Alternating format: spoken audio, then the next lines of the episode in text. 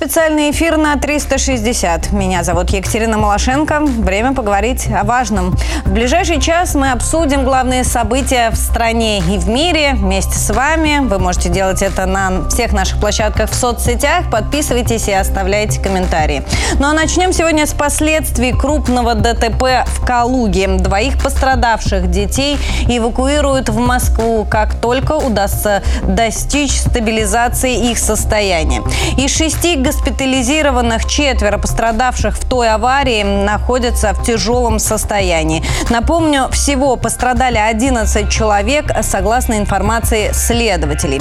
Кадры этой аварии сейчас на ваших экранах. Водитель вылетел на тротуар, там находилась автобусная остановка, около которой стояли люди.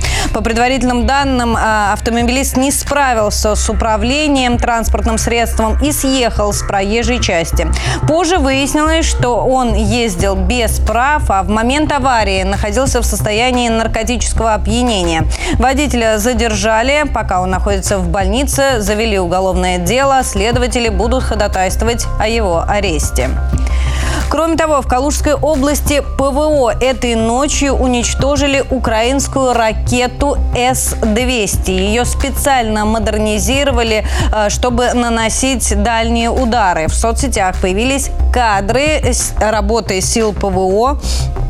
Я сейчас вам их э, покажу. А, жители приняли этот удар э, сначала за салют, ну а потом э, по звукам определили, что так работает система ПВО. В Минобороны заявили, что Киев пытался нанести удар по гражданским объектам в Калужской области, но ракету обнаружили и уничтожили силы ПВО. А, вот как раз прилетело видео. Вот так э, выглядела работа наших сил противовоздушной обороны. А, по данным некоторых СМИ, один из обломков нашей ракеты упал на жилой дом. Эта информация проверяется, официального подтверждения нет. Кроме того, ПВО работали сегодня не только в Калужской области, но и в Московской и Тульской. А, об этом сообщили ночью сразу несколько телеграм-каналов, но Министерство обороны об атаках беспилотников на столицу не докладывало. Хотя столичные аэропорты приостановили прием и отправку авиарейсов, рейсов около двух ночи. В авиационных службах сообщали, что аэропорты Внуково и Домодедово временно не принимают и не отправляют рейсы. Часть самолетов направили в зону ожидания. Сейчас э, все авиагавани работают штатно, задержек нет. А, что касается атак беспилотников, официально известно по данным Министерства обороны, что сегодня Киев с их помощью пытался атаковать Крым. 42 беспилотника сбили сегодня над э, полуостровом. Опять же, хочу сослаться на данные Министерства обороны. Официальное их сообщение сообщение зайдем в телегу э, нашего военного ведомства. Э, и вот что сообщает э, Министерство обороны. Средствами ПВО обнаружено 42 беспилотных летательных аппарата. В результате огневого воздействия на территории Республики Крым 9 БПЛА уничтожены, 33 подавлены средствами РЭП. Они потерпели крушение, не достигнув своей цели. Кроме того, Министерство обороны сообщает, что это были беспилотники самолетного типа. Ну и давайте переходить к ситуации непосредственно на линии соприкосновения. Сегодня э, в центре нашего внимания вновь будет Запорожский фронт. Очень тревожные сообщения приходят оттуда. А, по-прежнему именно это направление считается основным для контрудара ВСУ, и там они э, снова сосредотачивают э, резервы, достаточно большие. Вот э, Рогозин, например, сообщает, что по последним данным 83 единицы тяжелой техники направлены под Орехов. Задача здесь остается прежним. Им нужно занять Работина и таким образом выйти на дальнейшее продвижение на Вербовое, потом на Токмак, чтобы перерезать сухопутный коридор э, в Крым. Однако сейчас э, село поделено простыми словами, пополам. Часть э, контролируется боевиками ВСУ, часть нашими военными. И это единственный населенный пункт, который хотя бы наполовину, но удалось занять ВСУ за все три месяца контрнаступления. Его, безусловно, превратили в руины. Опорными пунктами являются разрушенные здания. Но, тем не менее, от своих задач Киев не отказывается и продолжает атаковать в этом направлении. Но не только в этом. Мне хотелось бы отдельно остановиться и на Херсонском направлении. Сегодня вот появилось подтверждение э, о том, что накануне действительно боевики пытались снова высадиться на левый берег Днепра. Э, для этого использовались две лодки. Э, всего насчитали 8 боевиков, э, то есть такая небольшая штурмовая группа. Однако разведка их сразу обнаружила. Данные были переданы артиллерии. Одну лодку уничтожили сразу после обнаружения, вторую подпустили ближе и утопили рядом с берегом. А, трое боевиков смогли добраться до берега, до нашего левого берега Днепра. По предварительным данным, это бойцы сил специальных операций. Есть и видео с места. Сейчас оно разлетается буквально по всем телеграм-каналам. Здесь хотела тоже вам его показать э, как раз э, сами боевики с GoPro установленной на голове снимают свою высадку на левый берег. Сделали своему президенту подарок. Это что касается ситуации на линии соприкосновения. Так или иначе, но Киев продолжает бросать э, в атаки э, все новые и новые подразделения, хотя заранее понимают и на линии соприкосновения командиры, и в Киеве военачальники, что они обречены на провал. Э, тем не менее, здесь отсюда, соответственно, не только большие потери, но и большое число людей, желающих сдаться в плен или вообще просто покинуть а, позиции на поле боя. Для украинской армии дезертирство не новость. А, и для того, чтобы с ним бороться, в Киеве решили ставить заградительные отряды. Раньше они выполняли исключительно запугивающую функцию. Но вот по последним данным стало известно, что под тем же Херсоном э, боевики расстреляли 23 своих сослуживца как раз за потерю, э, за попытку дезертирства. Они оставили свои позиции, э, решили вернуться по домам убитых, э, чтобы не выплачивать компенсации, объявили пропавшими без вести. Но, тем не менее, российские силовики опубликовали их фамилии, и мне хотелось бы здесь сослаться на информацию РИА Новостей. Есть и список расстрелянных э, боевиков. Ну, а западные эксперты в этот момент продолжают искать причины неудавшегося контрнаступления ВСУ. Мы с вами уже неоднократно и их тоже разбирали. И э, снарядный голод, э, и несоответствие боевой подготовки. Я сейчас про плохую работу инструкторов западных. Э, и про своеволие Киева, когда они не слушались и не выполняли те задачи, которые им ставили. И вот Джонсон – это экс-сотрудник ЦРУ высказался как раз и об этих причинах тоже. Э, значит, что он нам говорит? Э, что причина в больших потерях. Откуда у ВСУ большие потери? Потому что э, россияне стреляют в 7 раз чаще, используют в 7 раз больше снарядов, э, нежели украинская армия. Отсюда и э, такие потери у ВСУ. Он приводит в пример огнестрельное оружие, говорит, что вот если у одного из противников один патрон, а у другого 7, вероятность победы одного из них очевидна. Э, но Эм, на это пока нет какой-то официальной реакции того же Киева, хотя, безусловно, рискну предположить, э, с этим Зеленский согласится, потому что э, снаряды они просят у Запада буквально на каждой встрече. Кстати, просили и э, накануне, в День независимости Украины, так называемой независимости, Украина хотела получить подарки и как можно больше от своих союзников. Чуть позже мы обязательно с вами об этом поговорим. Но Но вернемся к снарядному голоду. Все, конечно, так и есть, возможно. А возможно, дело в том, что просто свои снаряды Киев использует не по назначению. Простыми словами, э, мы помним тактику украинского режима бить по мирным э, и таким образом запугивать население. Отказываться они не хотят. Снаряды они тратят исключительно на тот же Донецк, Есиноватую. Вот по последним данным известно, что накануне в Донецке погиб один человек, били по роддому. А, четыре снаряда сегодня ночью прилетели по спальным районам Горловки. Из тяжелой натовской артиллерии атаковали Есиноватский район.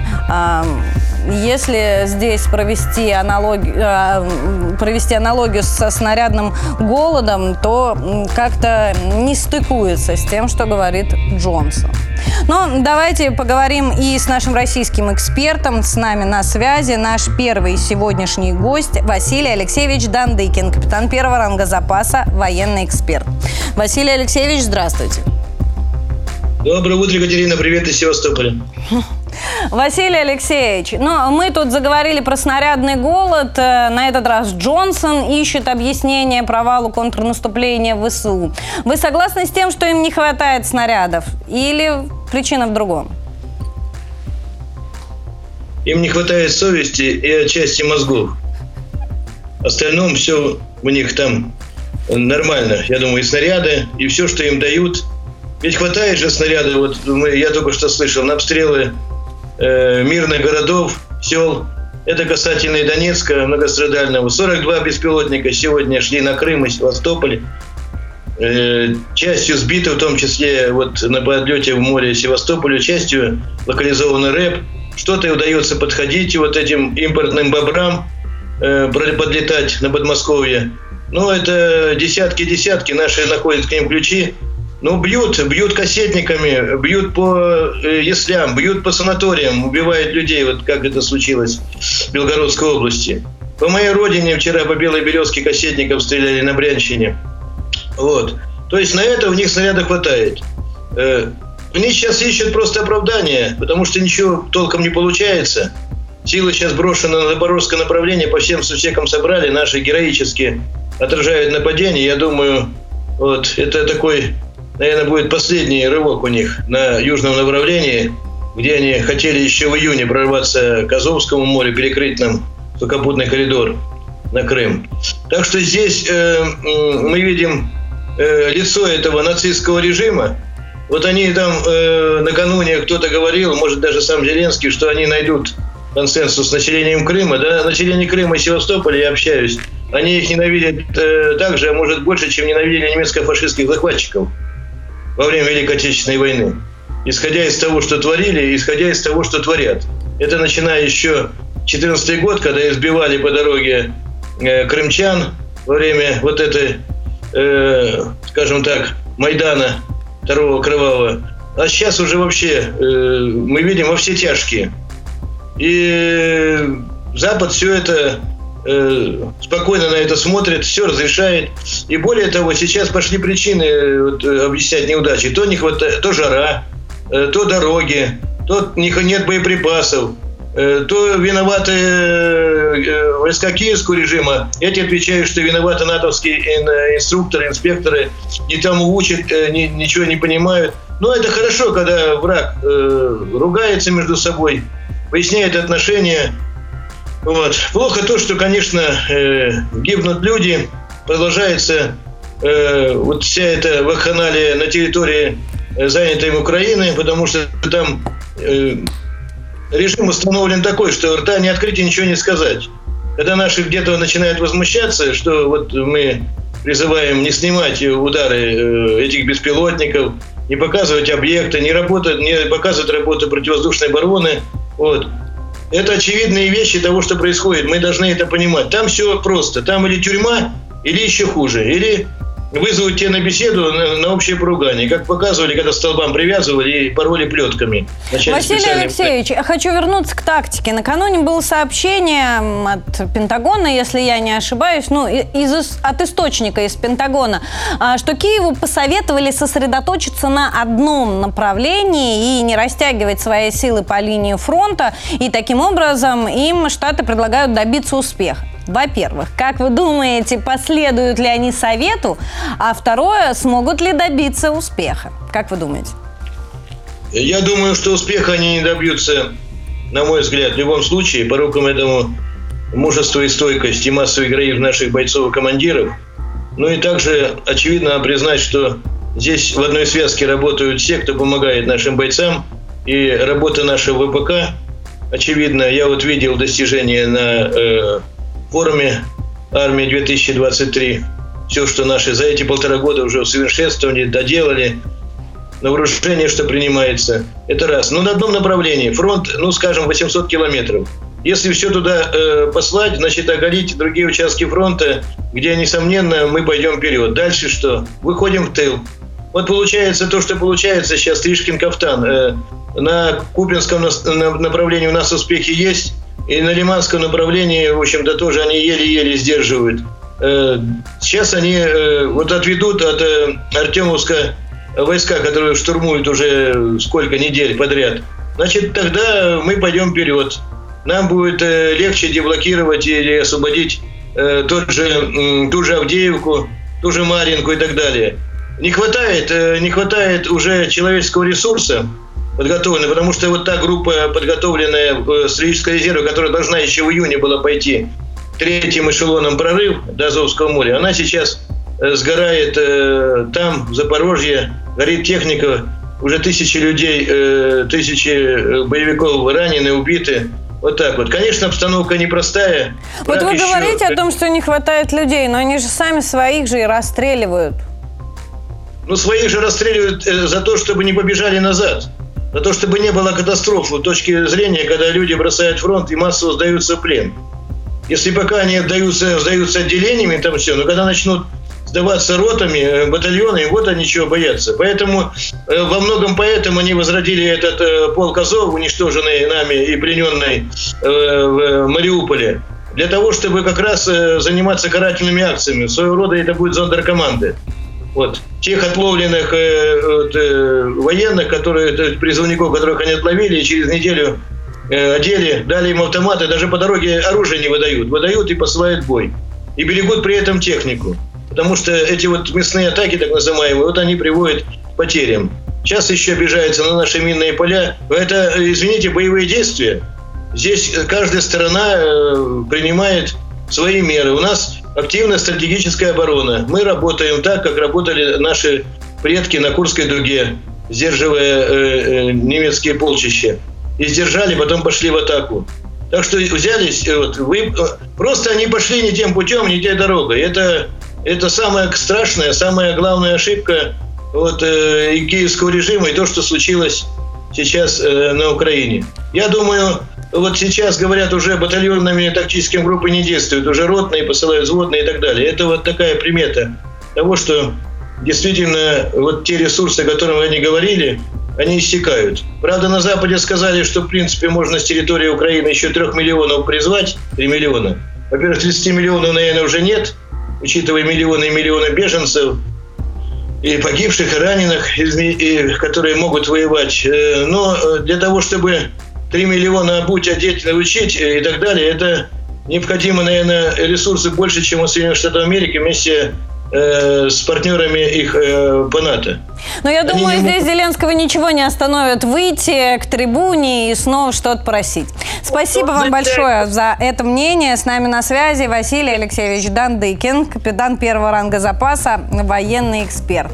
Давайте, друзья, вернемся в Донецк. Говорили, что снова этой ночью город был под обстрелом. Тяжело приходится не только людям, но и домашним животным, которые живут, э, собственно, в Донецке и в его окрестностях. Все потому, что большая проблема с ветеринарными клиниками. Работают не все, и несмотря на то, что на сайтах указан график работы, сообщает наш корреспондент с места, в единственной открытой клинике не получилось попасть на прием в порядке живой очереди, а по телефону дозвониться. Виктория Комогорцева выясняла, где лечат животных в Донецке. Один знакомый боец ушел на позиции и оставил мне вот такого вот друга, чтобы я за ним присмотрела. Полтора месяца овчарка. Кличку еще не дали. Сегодня с утра мы ходим по ветеринарным клиникам, чтобы провести первичный осмотр, узнать, какие прививки нужно сделать. Но, к сожалению, несколько клиник были закрыты. Мы так и не дождались открытия. Э, несмотря на то, что в картах и на сайтах написано, что они работают э, с 9, с 8 утра, некоторые даже круглосуточно. Но, тем не менее, они были закрыты. Информация была недостоверная. Нашли вот одну из клиник, у меня за спиной находится, но там тоже попасть на прием не получилось. Сказали, что нужно по записи, поэтому придется ждать положенного дня, и только тогда мы сможем посмотреть, в каком состоянии собака и сделать все необходимые процедуры.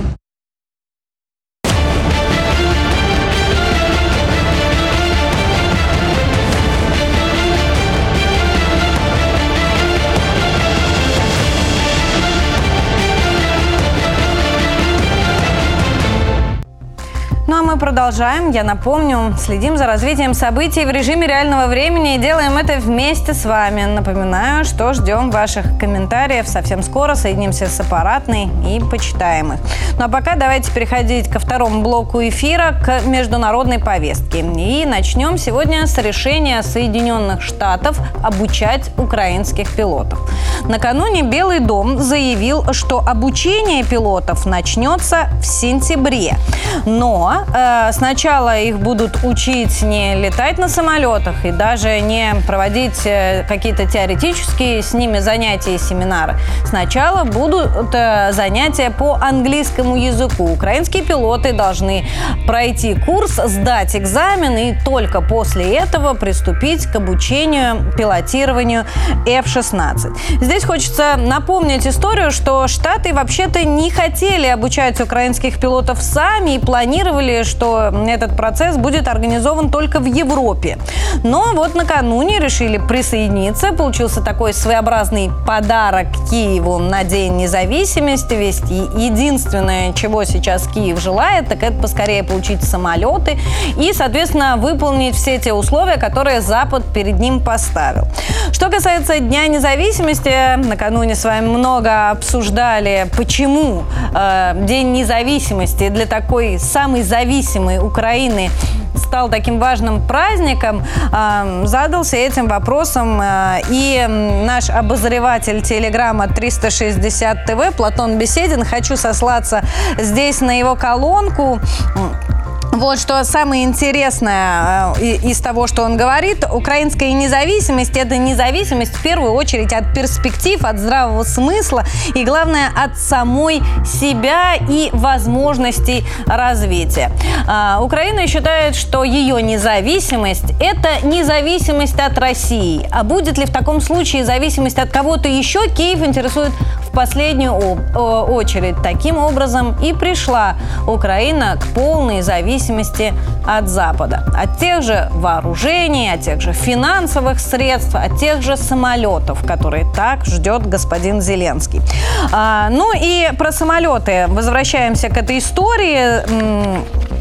Накануне стало известно, что а, вслед за другими европейскими странами и Норвегия решила передать Украине истребители F-16. Здесь речь идет про 12 самолетов. А, но это не те, что стоят на вооружении, так скажем, у Норвегии. А, это 12 самолетов, которые Норвегия хотела продать Соединенным Штатам. Сделка была заключена еще в 2020 году. Их планировали Штаты использовать для обучения военных в США и курсантов.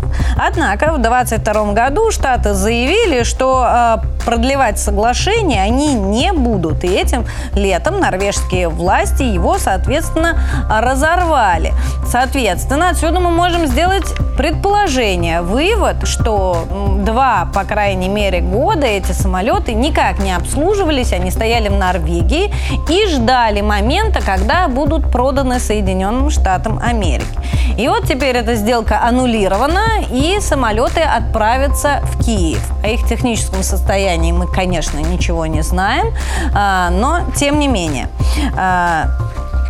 Друзья, в нашем анонсе мы сегодня говорили о том, что обязательно разберем с вами авиапарк ВСУ, авиапарк украинской армии. Я думаю, сейчас э, самый лучший момент, чтобы это сделать. И вот что нам удалось, соответственно, подсобрать к нашему сегодняшнему эфиру. Э, на службе у украинских ВВС три бригады МиГ-29 и Су-27. Вот с них давайте и начнем. Вот так выглядят советские американский МиГ-29, а, а вот так выглядит Су-27. Если э, посчитать по количеству, по 12 самолетов в эскадрилье, в бригаде 2 эскадрильи, то есть 24 самолета в бригаде. А теперь пару слов о технических характеристиках этих машин. МиГ-29 был первым истребителем четвертого поколения в Советском Союзе. Его предназначение – завоевание превосходства в воздухе на небольшом участке фронта. Более тяжелые Су-27 могут действовать и на дальних дистанциях, работать в режиме свободной охоты и наносить мощные ракетно-бомбовые удары по укреплениям. А в российской армии они тоже стоят на вооружениях, но здесь стоит оговориться, что э, российские военные неоднократно модернизировали свою технику. Поэтому у российских самолетов значительно больший э, запас прочности. А вот на Украине ими практически не занимались. А, так, идем дальше. По подсчетам издания э, Flight Global на вооружении Украины помимо МиГ-29 и Су-27 есть еще 12 фронтовых бомбардировщиков Су-24. Вот эта машина тоже стоит на вооружении ВСУ. И есть еще штурмовики Су-25. 16 а, их э, насчитали специалисты Flight Global, то есть всего получается около 100 самолетов. Ну, э, не так-то и мало. А, дальше вспоминаем о том, что не так давно Польша и Словакия передавала Украине свои МиГ-29. А, Братислава 13 самолетов, Варшава 14. Да, мы не знаем, были эти самолеты, что называется, на ходу или были в разобранном состоянии, состоянии, но факт передачи состоялся. А, не лучше в украинских ВВС обстоит э, дело и с вертолетами, но, безусловно, это тоже а, часть авиапарка, поэтому не могу про них не сказать. А, на вооружении Украины есть Ми-24 и Ми-8. Тоже советская техника. Что касается Ми-8, их около 54 вертолетов и 34 штурмовых Ми-24, то есть порядка 90 машин. А, не так много для того, чтобы завоевать превосходство в воздухе. Зеленский об этом говорит чуть ли не на каждом своем публичном выступлении. И э, готов отказаться от всех этих боевых машин в обмен на всего одну. Конечно, речь идет об F-16. Именно в этом истребителе Киев видит свое спасение и победу в специальной военной операции. Однако мнения экспертов разделились на полярно разные. Одни считают, что это действительно угроза, и э, России нужно сейчас э, вовсю разрабатывать тактику э, противостояния этим самолетам. Другие уверены, что их количество будет недостаточным и никакого влияния на ситуацию в небе на линии соприкосновения они не окажут. Но не будем забегать вперед, посмотрим, как будут развиваться, э, развиваться ситуация. А сейчас, думаю, самое время почитать ваши комментарии. Слово передаю аппаратный. Наш редактор Екатерина собрала самые интересные из ваших мнений. Катя, привет! Подписчики обсудили арест Трампа по делу о вмешательстве в выборы. Он добровольно прибыл в штат Джорджия на личном самолете, чтобы приехать в Фултонскую тюрьму в сопровождении полицейского конвоя. Но уже через 20 минут вышел на свободу под залог в 200 тысяч долларов. Маша комментирует, просто цирк какой-то или театр абсурда. Просто деньги нужны, это плата за экскурсию в тюрьму, считает Алекс. Приближается 1 сентября. Подписчики прокомментировали новость. Собрать ребенка в школу обойдется в среднем 43 тысячи рублей. За год показатель вырос на 30%. Сильнее всего в этом году ударит по семейному бюджету покупка школьной одежды. В среднем она обойдется почти в 20,5 тысяч рублей на одного школьника. Данные приводят СМИ со ссылкой на ВЦИОМ. Ой, Виктория знаешь, Кать, пишет. я вот здесь не согласна. Я обычно больше всех протестую, mm-hmm. говорю, что собрать ребенка в школу очень-очень дорого. Но вот я в этом году уложилась в 30 с лишним тысяч, э, меньше, чем в прошлом, например. А, хотя, в общем-то, набор примерно одинаковый. Mm-hmm. Много денег уходит на канцелярские товары и учебники, и, конечно, школьная форма одежды. Маленький совет, в этом году я им воспользовалась. Форму лучше покупать в начале лета, она дешевле. Вот. Такой лайфхак для наших подписчиков. Кстати, они с тобой согласны в том, что э, сумма завышена, которую приводит в ЦИОМ. Виктория пишет, с дуру можно и больше потратить. Ну, это точно, да, однозначно. Мы закупки начинаем с весны. Сейчас это, конечно, все дороже. Что это за форма на одного на 20 тысяч? Я троим купила верхнюю одежду на осень на 20 тысяч. Людмила тоже считает, завысили сумму, а Маша пишет, ну дети это вообще дорого. Ты даешь старт в жизни человеку, надо быть готовым к тратам. Всегда так было, почему каждый год надо поднимать панику, непонятно. Вот такая дискуссия развернулась в наших социальных сетях, вы можете к ней присоединиться. Мы есть в Телеграм, ВКонтакте, Одноклассниках. Катя, тебе слово. Спасибо, Катя. Мы, друзья, возвращаемся к международной повестке. Еще хотела с вами сегодня обсудить замороженные активы. Казалось бы, что обсуждать замороженные они и заморожены. Но вот Белый дом снова вспомнил о том, что на счетах в европейских и американских банках э, лежат российские деньги. А, и что вот они заявили, что российские активы останутся замороженными до возмещения ущерба Украине по завершению завершению конфликта. Естественно, размер этого возмещения они не называют. Здесь только хочется вспомнить, что Эстония в свое время уже предлагала некий юридический механизм, схему использования российских замороженных активов и уже э, ее в своей стране приняла и предлагала использовать, соответственно, всей Европе этот механизм. Ну, для того и разрабатывала чтобы передать ее Европе, однако реакции какой-то конкретной не получила. А, что касается российской стороны, то буквально в период БРИКС э, наш министр финансов Силуанов заявлял, что Россия готовит проект указа об обмене замороженных активов. Активы россиян предлагается обменивать на активы иностранных инвесторов, которые Россия, в свою очередь, в ответ тоже заморозила э, на, э, в наших банках. Инициатива затронет активы на сумму примерно в 100 миллиардов рублей. Э, казалось бы, такая внушительная цифра, но на самом деле капля в море, э, если всего заморожено около полутора триллионов рублей в западных банках. Э, ситуация остается подвешенной, но здесь можно связать, э, что когда Белый дом говорит о том, что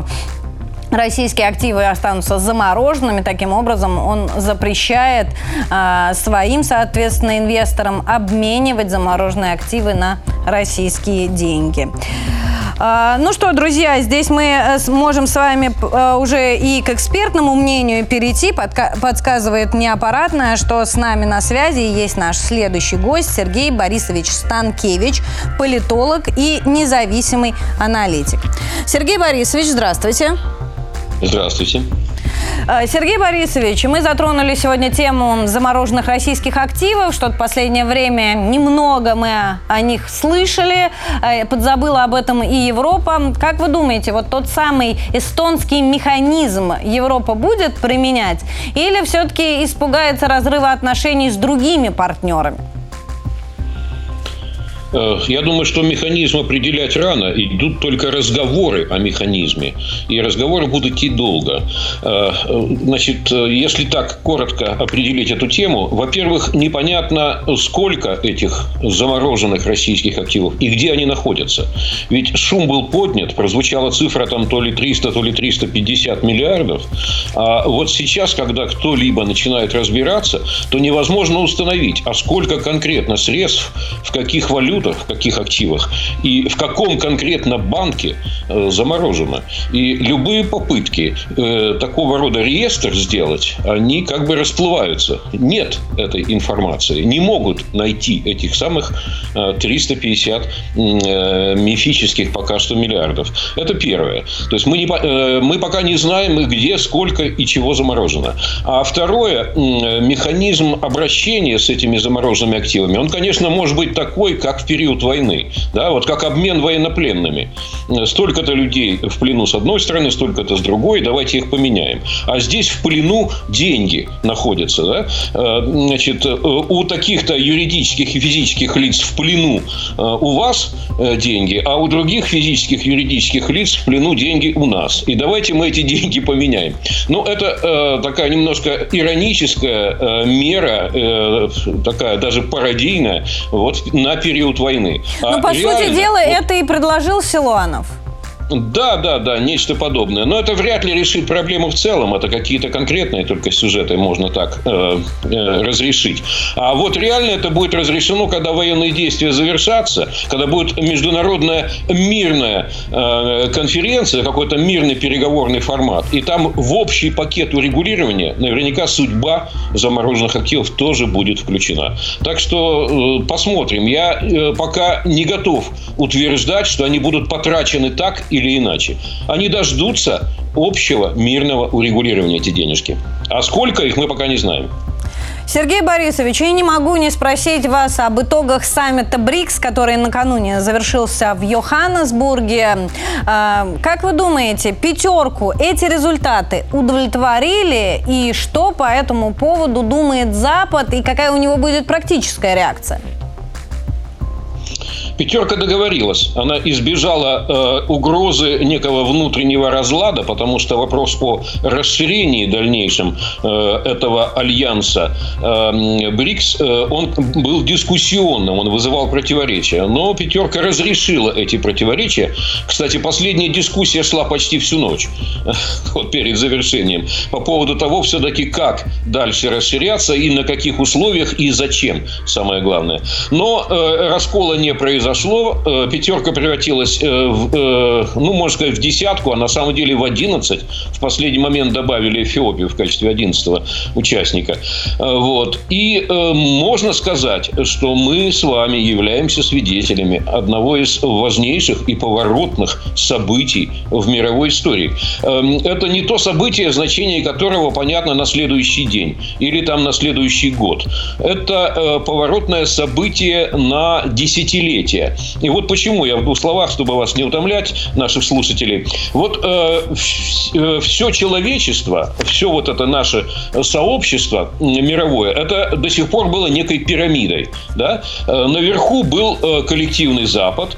В средней части пирамиды находились страны, которые приближались к нему по многим параметрам, но не могли достичь.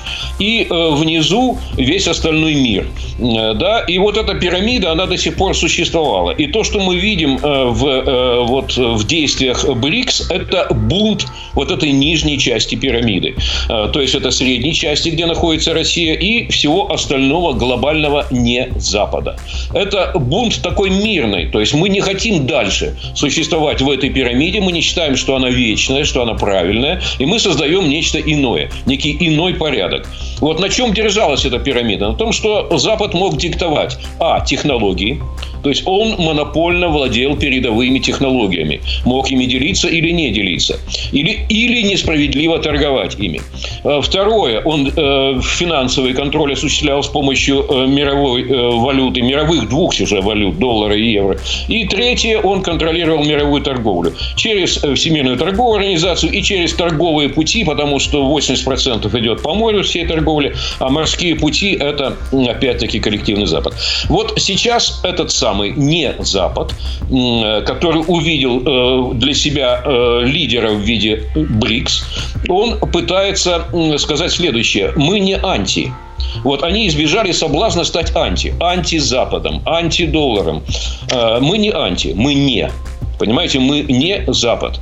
Мы, эм, значит, э, мы не антисемерка. Мы ни с кем не боремся. Мы рядом с вами. Мы будем работать с долларами, торговать будем с Западом и так далее. Но мы рядом создаем нечто другое, где будут наши правила, не навязанные нам, где будут э, э, какие-то наши правила э, валютные, в том числе. Мы будем в национальных валютах торговать и сделаем биржу наших национальных валют, в том числе перейдя в цифровую форму. Мы будем создавать самое главное. Надо же уйти от логистического диктата, да, от вот этой э, системы системы морских перевалочных портов, которые только Запад контролирует. Э, и мы создаем свою э, транспортно-логистическую сеть. Сначала для Евразии, потом, может быть, и для остального мира. То есть мы создаем э, вот некую систему, внутри которой мы устанавливаем правила, и здесь не будет никакого политического диктата. Вот чтобы с вами работать, надо всегда соответствовать вашему стандарту. Да? Иначе вы накажете, ведете санкции, от всего отлучите, отсюда исключите. Да? А вот здесь не будет никаких политических условий. Мы сами договариваемся, сами торгуем, э, сами платим друг другу, сами возим по своим путям, э, в том числе продолжая работать и с вами. Вот э, такой вот вызов. Он такой достаточно мирный вызов, но это вызов, меняющий миропорядок. И э, вот сейчас отсчет пойдет на десятилетия, да, но этот новый, не западный, не американоцентричный, не европоцентричный порядок, он возникнет. И важно, чтобы он практикал вот так, как сейчас, мирно, это, это, э, это секрет успеха. Спасибо вам большое. А, с нами на связи Сергей Борисович Станкевич, политолог, независимый аналитик. Друзья, мы продолжаем, поговорим о делах насущных, о том, что происходит у нас в стране. И начнем с заявления президента. Путин выразил соболезнования родным и пог... Э, родным погибших при крушении Эмбраер в Тверской области. Это произошло во время встречи с Пушилиным. Путин отметил, что знал основателя группы «Вагнер» Пригожина давно. Он был человеком со сложной судьбой, но очень сильным и всегда добивался своих целей. Давайте слушать президента.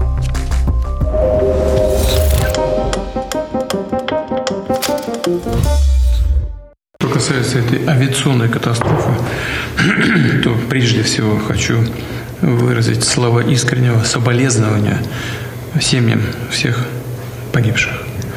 Это всегда трагедия. И, и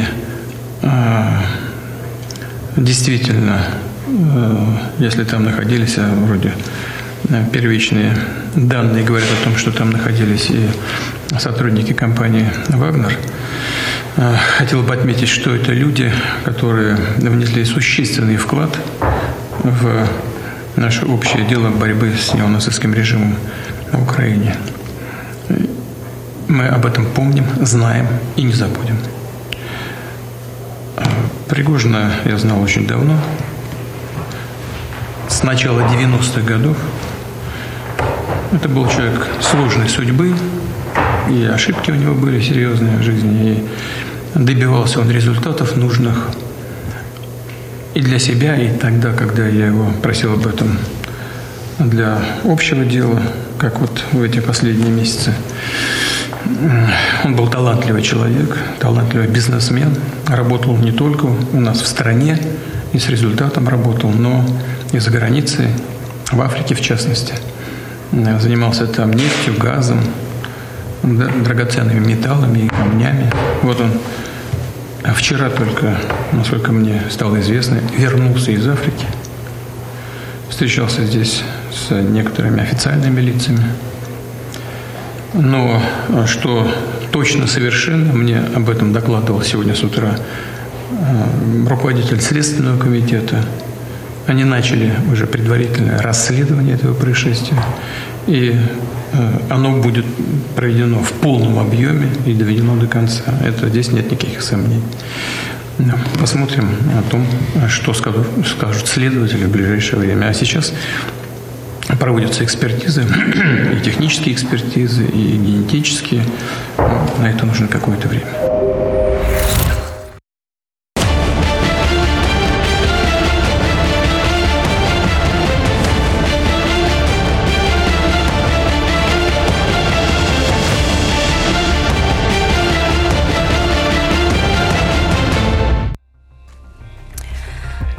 Следствие продолжается. Предстоит установить причины э, крушения самолета в Тверской области. Бастрыкин заявил, что дело обязательно доведут до конца. Сейчас проводятся экспертизы. Экспертизы разного характера и технические, и генетические.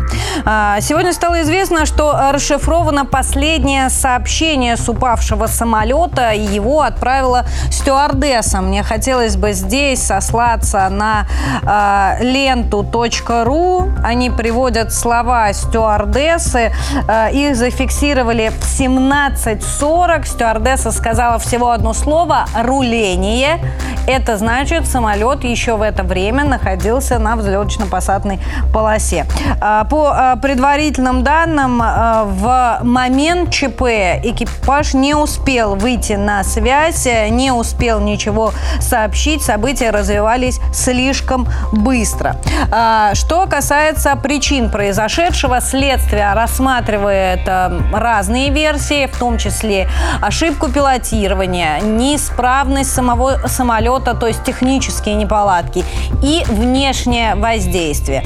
А, внешнее воздействие, в том числе теракт. Э, об этой версии отдельно писал сегодня и Шот. Вот смотрите, они со ссылкой на Следственный комитет говорят, что э, оперативники проверяют э, версию о бомбе на борту. По предварительным данным, ее могли заложить в отсек шасси. Именно там произошел взрыв, э, из-за чего оторвало крыло, оно ударило по стабилизатору. Сначала самолет набирал высоту, потом резко ушел э, в штопор. И соответственно, оторванная э, часть самолета, оторванный хвост нашли в пяти километрах э, от места падения самого фюзеляжа. Что касается самого экипажа, то никаких действий они предпринять не могли. Следователи говорят, что из-за разгерметизации фюзеляжа экипаж и пассажиры мгновенно потеряли сознание.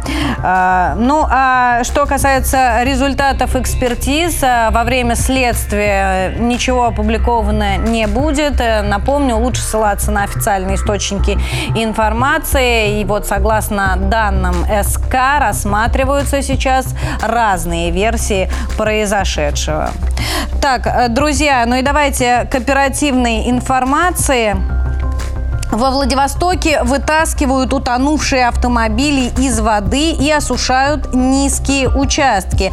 А, это видео из Приморья. Мы получили его буквально в этом часу. А, спасатели переводят людей через дороги, детей переносят на руках. А, сейчас идет дождь. Э, сильный ветер. Э, читаю сводки с места. Остановлена из-за подтопления участка пути единственная в городе трамвайная линия. Последнее штормовое предупреждение синоптики объявили на 25 августа. Тайфун под названием Ханун заполнил реки. Теперь в регионе ждут выход воды из низких берегов и подтопления прилегающих территорий, сообщает это МЧС России по Приморскому э, краю. А, друзья, мы с вами поговорим еще сегодня о туризме. А, на самом деле не самые радостные новости здесь у нас. А, сегодня стало известно, что по пути на и с Черного моря туристам негде переночевать. Здесь речь идет о автотуристов. Поток их вырос в этом году в два раза, и гостиниц не хватает. А, вот э, по данным э, того же сайта «Островок», комната в подвале без окон а, на трассе М4 Дон в районе Ростова может стоить до двух с половиной тысяч за ночь. При этом загрузка даже в будние дни этих придорожных гостиниц оценивается в 80%. Проблемы, по мнению властей должны решить модульные гостиницы, ну, то есть э, те э, отели, которые возводятся быстро.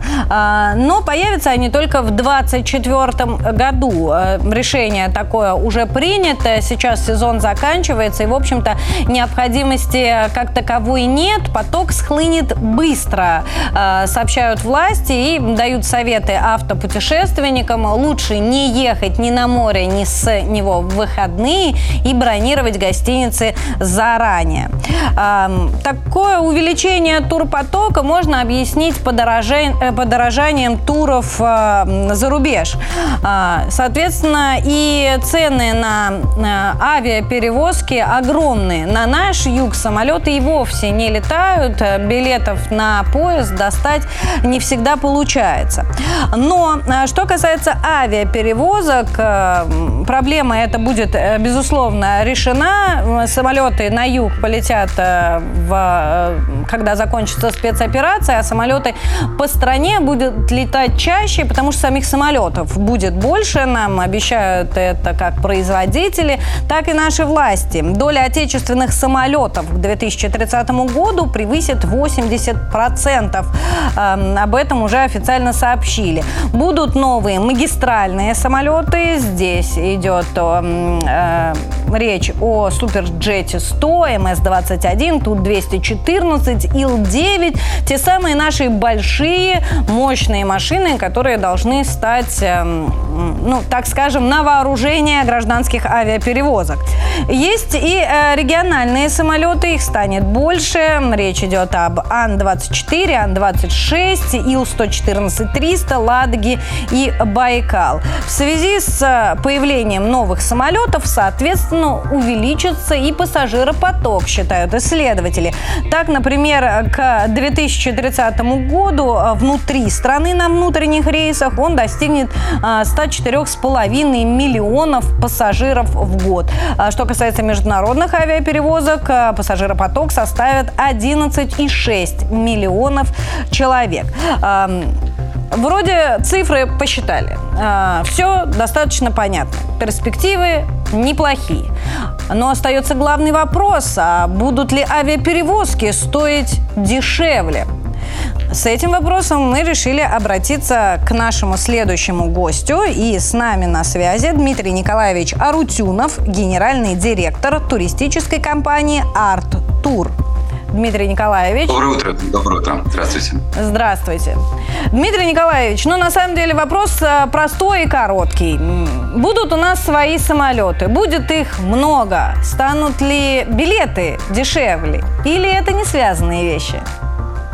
Конечно, связанные вещи. Мы тоже очень надеемся, что э, цены немножечко опустятся. Конечно, все определяется э, ситуацией, которая сейчас сложилась. Вы знаете, что не все наши самолеты э, имеют возможность летать на международных рейсах. У нас не хватает э, рейсов даже э, самолетов и на внутренних рейсах в том числе.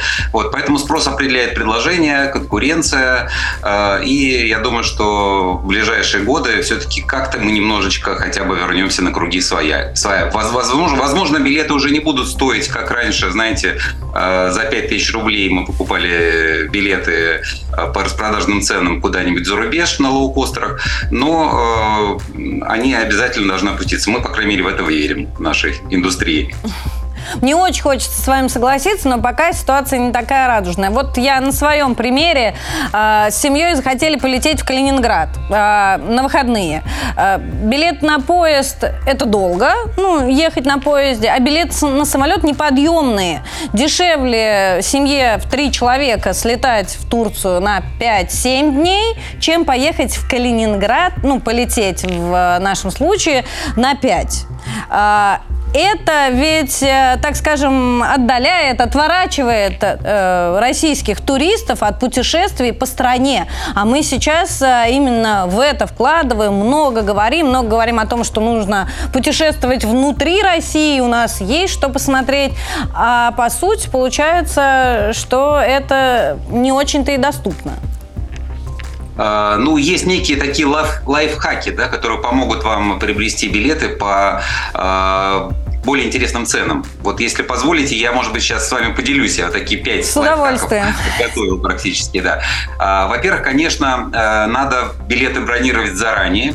При этом э, обязательно старайтесь э, иметь гибкие даты. Да? То есть, если вам нужно вылететь именно в субботу и прилететь именно через неделю в воскресенье, то, конечно, вряд ли вы получите очень хороший тариф, потому что так хочет полететь большинство туристов да, а вот. Но если вы можете подвинуться на 2-3 дня буквально по вылету и по прилету, вы можете получить э, скидки до 40, до 50 процентов. Это так устроен компьютер, скажем так, который сейчас э, работает в динамическом ценообразовании. А все билеты, они, собственно, сейчас строятся на динамическом ценообразовании.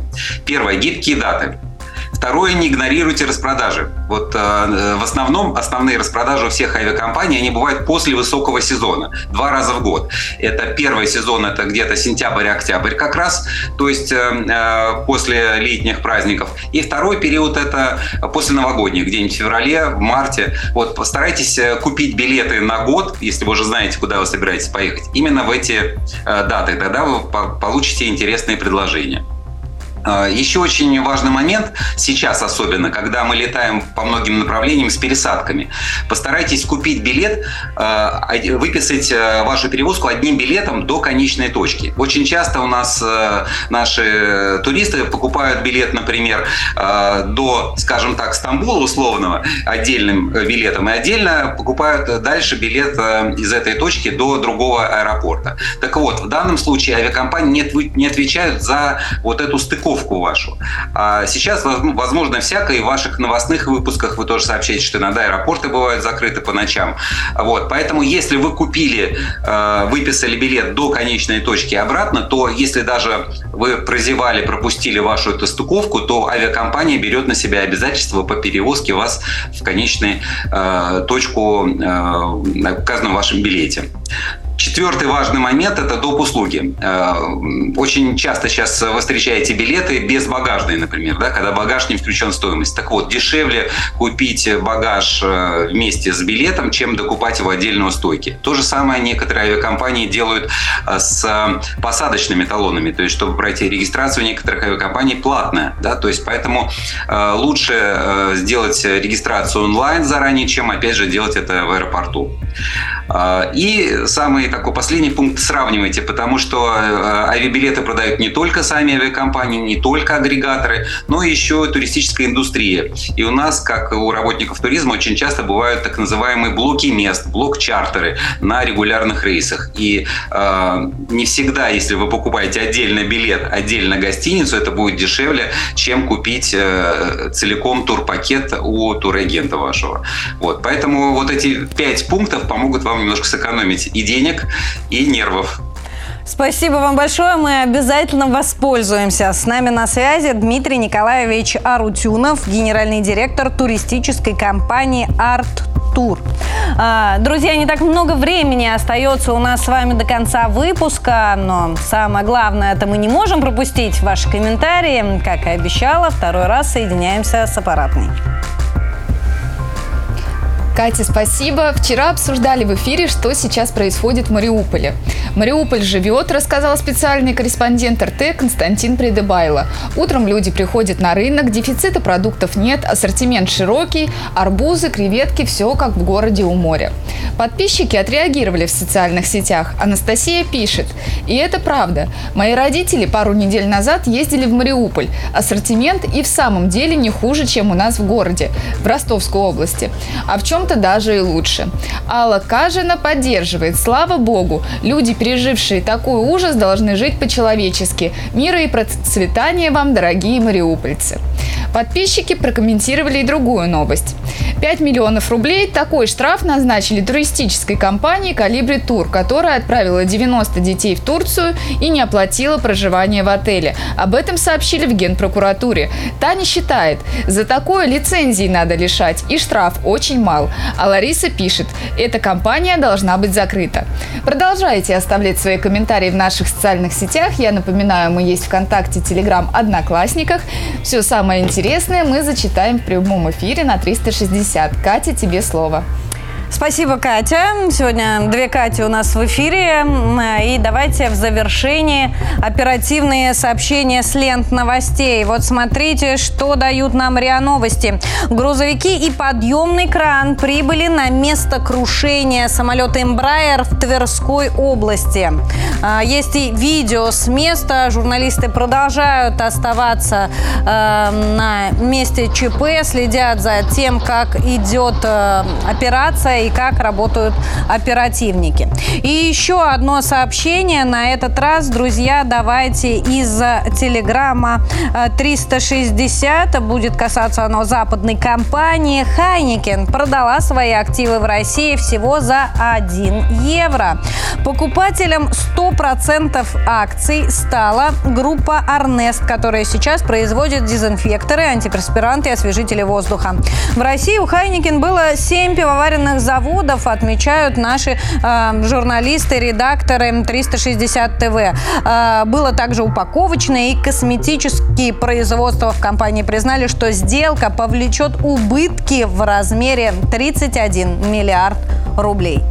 Ну и на этом, друзья, все. Я желаю вам хороших выходных. Будьте здоровы, оставайтесь на 360. В эфире мы увидимся уже в понедельник ровно в 10 утра.